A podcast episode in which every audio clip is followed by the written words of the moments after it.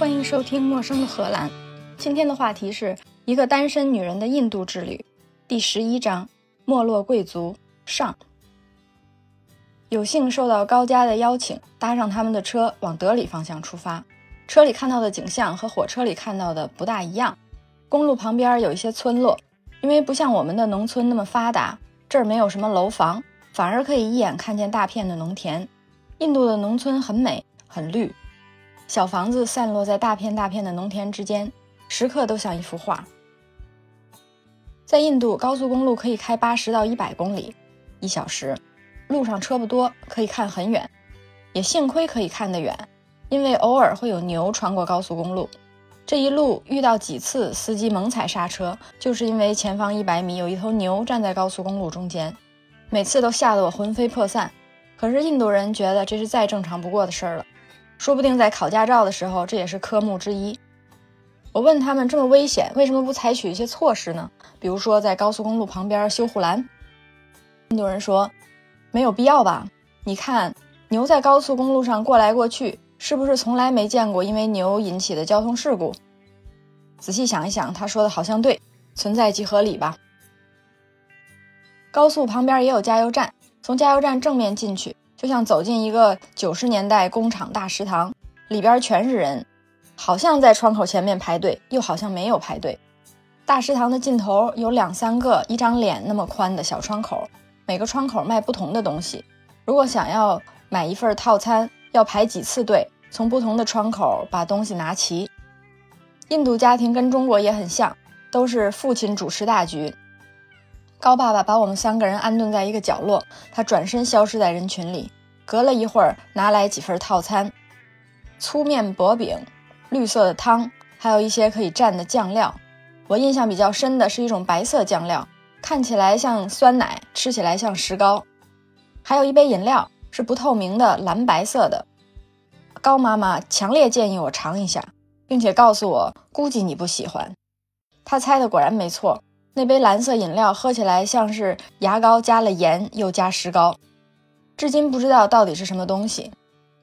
大家吃饭都用手，我看他们用一只手就可以撕下来一块饼，把饼卷成一个勺子的形状，舀起来一勺汤，把饼做的勺子和汤一起放进嘴里吃了。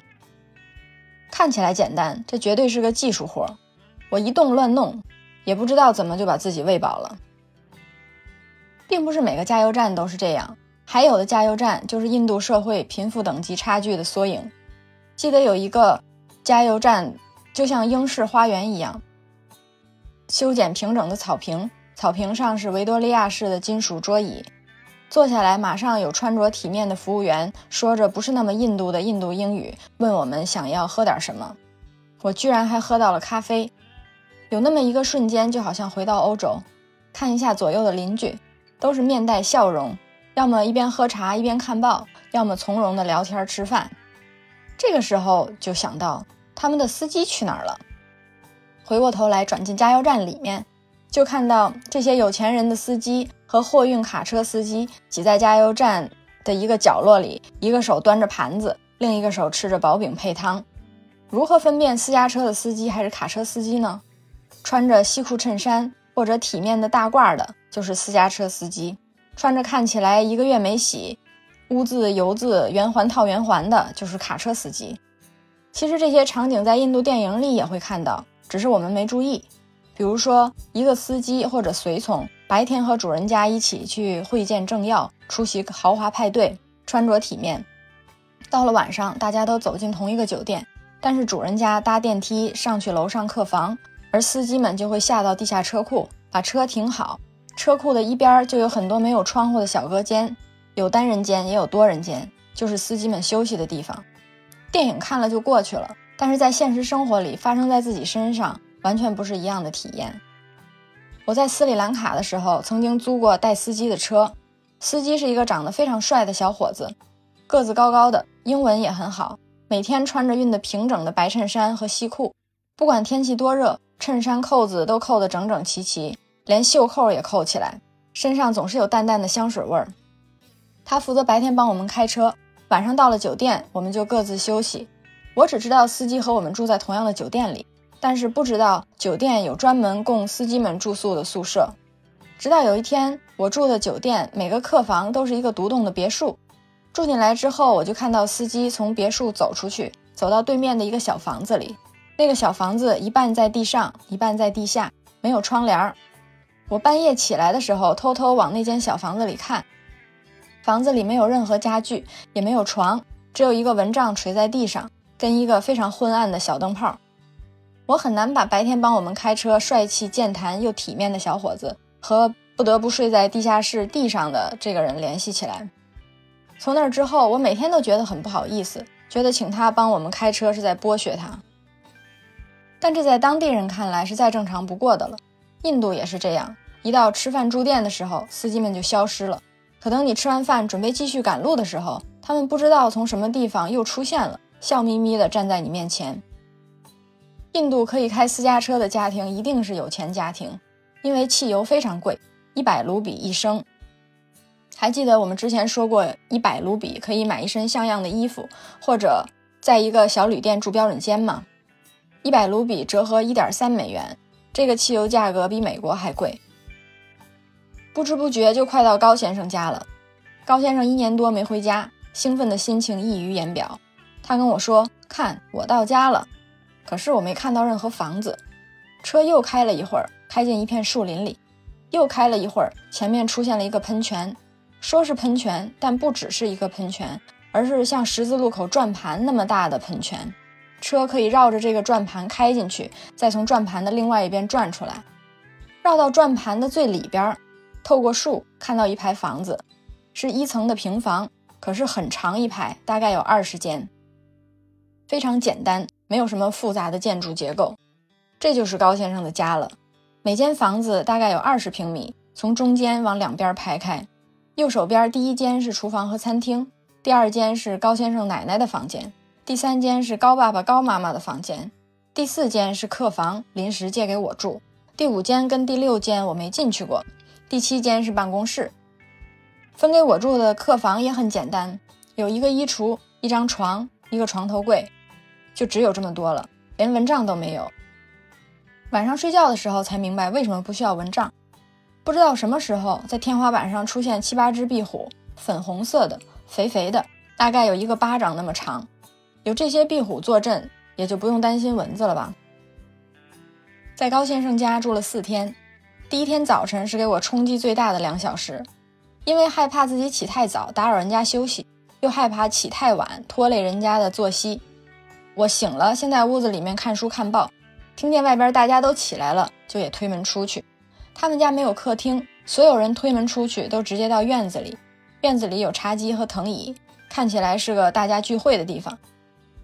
我从屋子里出来，先看到高先生坐在院子里，一个人正在帮他用牛奶洗头发，另外一个人在帮他剪指甲。我一脸惊讶，但是全部高家人都没有发现我惊讶的表情。高爸爸坐在茶几旁边，喊我过去坐，又问我要不要喝奶茶，奶茶要不要加糖。在我们聊天的过程，就有一杯带糖的奶茶摆到了我面前的茶几上。整个过程都没有仆人出现在我们旁边，高爸爸也没有交代过仆人任何话。看起来仆人一直在远处要听我们说什么。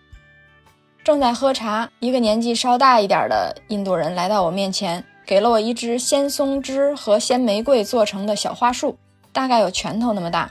我接过来表示感谢之后，不知道要怎么办，就一直拿在手里。高爸爸跟我说：“这是我家的园丁，这个小花束是拿来给你闻一下。”清晨闻一下松枝跟玫瑰香，祝你有个好心情。正说着话，又有一个年纪更大一些的印度男人过来拿了一碗米。我盯着这碗米，不知道要怎么回应，是想问我吃不吃粥，还是想问我能吃多少饭？这个时候，高爸爸又跟我说，他是要你摸一下这个米，然后他就拿去喂鸟了。因为你摸过，所以就是你奉献给鸟的食物。这些环节每天都重复。还有一天早晨，有一个人从外面进来，是个理发师，每周一次来给高家人理发。他们还问我要不要理个发，我有点害怕牛奶洗头发，头发会不会黏黏的，所以就礼貌地拒绝了。这个时候又有一个人走进院子来，冲过来就摸我的脚，吓了我一大跳。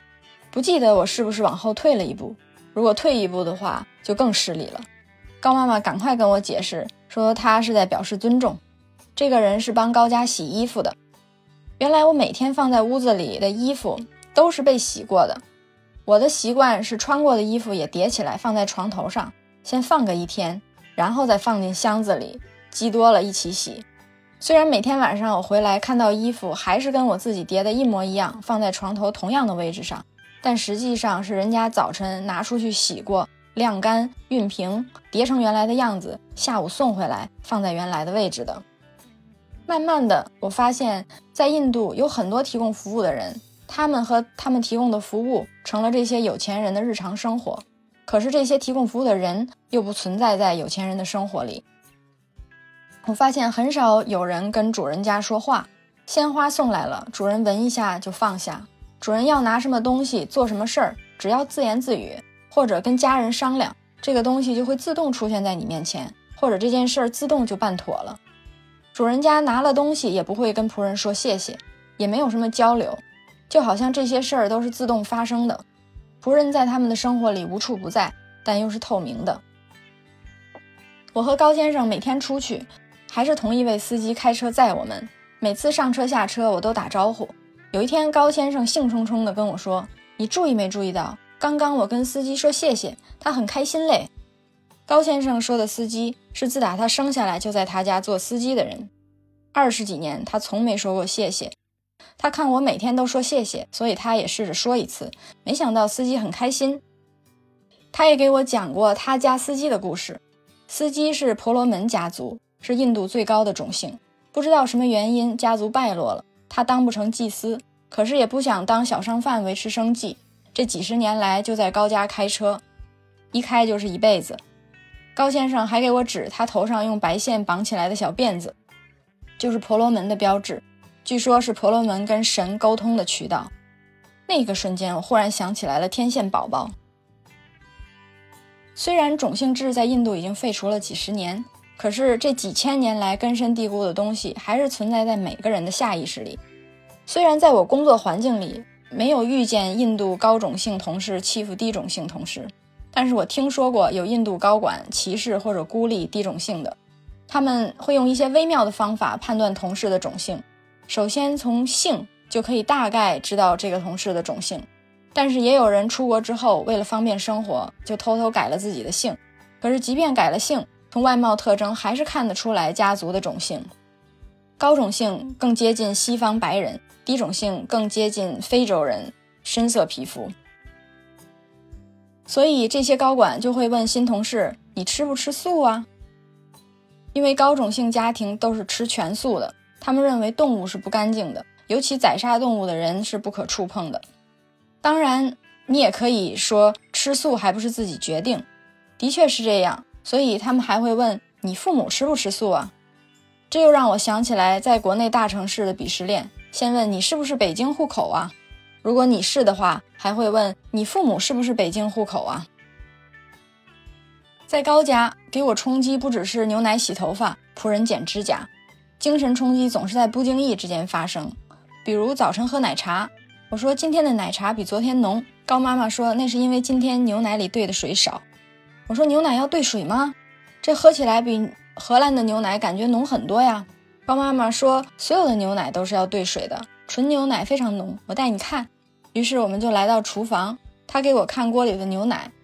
原来纯牛奶的颜色是黄的，很浓，说像炼乳一样有点夸张，但是浓到稍微晃一晃，牛奶就会挂在锅壁上。我问印度为什么会卖纯牛奶，不是要卖处理过的牛奶吗？高妈妈说：“这是我家的牛啊，可是我没看到牛棚啊。”于是高妈妈就隔着厨房玻璃指给我看：“你看，牛就在那儿，牛棚也在那边。”顺着他手指的方向，我在天际之间看到了大概二十头牛，还有牛棚。原来他家后面这几十公顷的地就是放牛用的，而放牛就是为了给他家喝牛奶的。我说：“这么多牛，家里的仆人打理也很辛苦啊。”他说：“不不不，家里的仆人只负责家里的事儿，牛棚那边还有十七八个。”哦，我觉得这个瞬间有点词穷了，只能哦了一声。更多的哦发生在高爸爸的储藏室里。欲知后事如何，且听下回分解。以上就是今天的内容。陌生的荷兰，下次见。